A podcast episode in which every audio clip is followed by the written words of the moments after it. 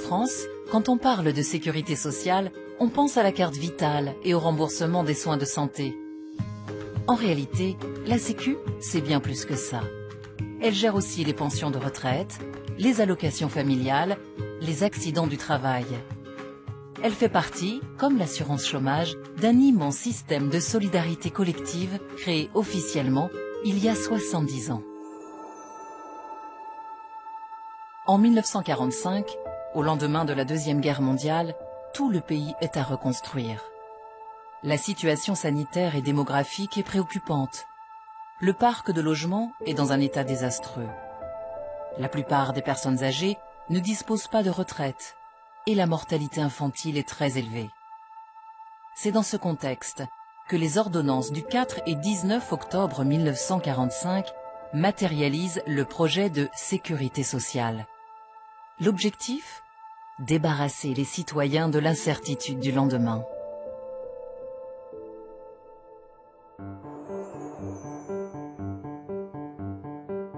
Concrètement, il s'agit de créer un vaste système national d'entraide collective et obligatoire permettant de consolider la solidarité entre actifs et non actifs, bien portants et malades, riches et moins riches.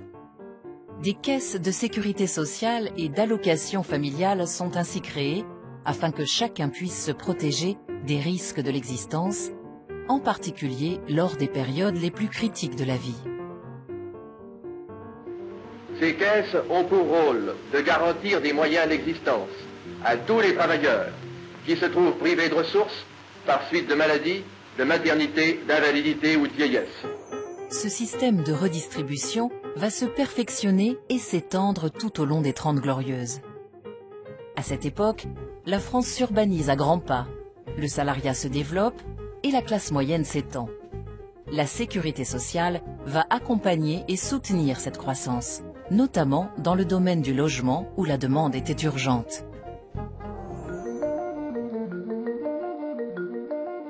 La vocation du projet de la sécurité sociale est de se généraliser à l'ensemble de la population, de l'accompagner dans ses évolutions et de mieux la protéger des accidents de santé ou des risques sociaux. En 1958, aux côtés de la sécurité sociale, naît ainsi l'assurance chômage, qui contribue également au développement des centres de formation professionnelle. Dès le milieu des années 60, la sécurité sociale est devenue indispensable pour la population. Mais dites-moi, il y a 30 ans, il y a 40 ans, euh, comment faisiez-vous sans la sécurité sociale? Ben, On se soignait quand on avait les moyens de se soigner. Moi, personnellement, j'ai 80 ans maintenant, je suis bien content que la sécurité sociale existe, sans ça, je serais déjà mort. Lors des années 1970, la sécurité sociale accélère sa généralisation à l'ensemble de la population et accompagne de près les changements sociaux, en particulier en ce qui concerne la transformation de la famille et l'émancipation des femmes. Je voudrais tout d'abord vous faire partager une conviction de femme. Je m'excuse de le faire devant cette assemblée presque exclusivement composée d'hommes. Aucune femme ne recourt de gaieté de cœur à l'avortement. Droit à la contraception ou à l'avortement, parité salariale ou loi sur le divorce, autant de mesures qui vont marquer l'évolution de notre société. D'autres investissements seront également mis en place suite à la crise économique née des chocs pétroliers le RMI en 1988, qui deviendra 20 ans plus tard le RSA, et la couverture maladie universelle, CMU, en 1999. Les changements démographiques, l'augmentation des coûts de santé et les incertitudes économiques obligent à repenser sans cesse l'équilibre entre la rentrée des cotisations et leur redistribution.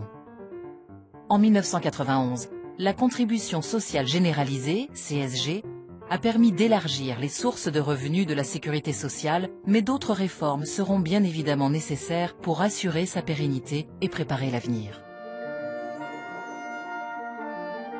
En 1983, près de 40 ans après la création de la sécurité sociale, Pierre Larocque, considéré comme le père de ce projet, dressera un bilan qui reste aujourd'hui encore d'actualité l'établissement d'un sentiment de sécurité dans la masse de la population, et particulièrement dans les éléments qui étaient en état d'infériorité. À cet égard-là, c'est une véritable transformation sociale. Deuxième succès, l'amélioration de la santé, qui est, spectaculaire. et les progrès médicaux qui ont été réalisés depuis cette époque n'auraient pas pu être généralisés s'il n'y avait pas eu la sécurité sociale.